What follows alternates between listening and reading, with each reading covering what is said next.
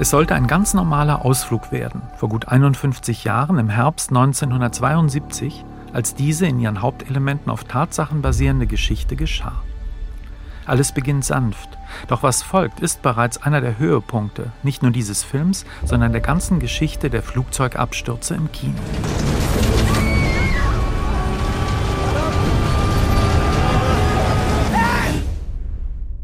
Es war das erste Wunder dieses in vielem erstaunlichen Ereignisses, das als das Wunder in den Anden in die Geschichte einging, dass die zweimotorige Propellermaschine mit gut 40 Passagieren und fünf Besatzungsmitgliedern in über 4000 Metern Höhe auf eine Weise gegen einen Berg prallte, dass sie zwar auseinanderbrach, aber doch die vordere Hälfte einigermaßen intakt blieb.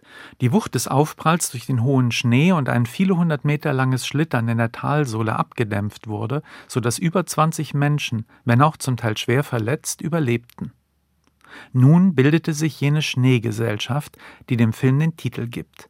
Denn dies ist nicht zuletzt eine Geschichte über Gesellschaft, über das, was Menschen von Tieren scharf trennt und sich gerade dann zeigt, wenn die Unterschiede durch äußere Bedingungen zu verschwimmen scheinen. Der spanische Regisseur Juan Antonio Bayona, der diese Geschichte in einer uruguayisch-chilenisch-spanischen Koproduktion erzählt, ist durch avancierte Horrorfilme und anderes Genrekino bekannt geworden.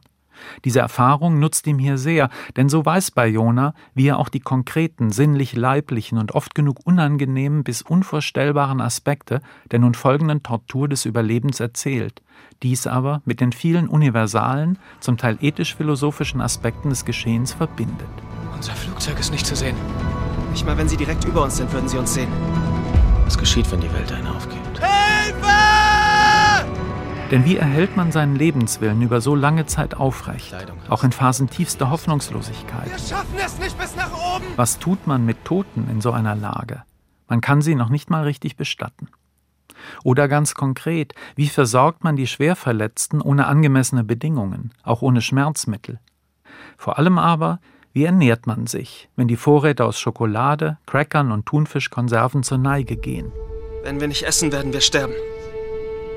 Und was sollen wir essen? Denn nach ungefähr acht Tagen begann man darüber zu sprechen und kurz darauf wurde der Tabubruch vollzogen, von den Leichenteilen zu essen. Nur so gelang das Überleben. Aber weil es natürlich ein Tabubruch bleibt, nimmt der moralisch-ethische Umgang mit ihm viel Raum ein in diesem Film. Ein großartiges Thema und eine sehr, sehr ungewöhnliche Geschichte. Man muss sich hier immer wieder einmal ins Gedächtnis rufen, dass all das tatsächlich geschah und dass alle, die am Ende gerettet wurden, heute noch am Leben sind.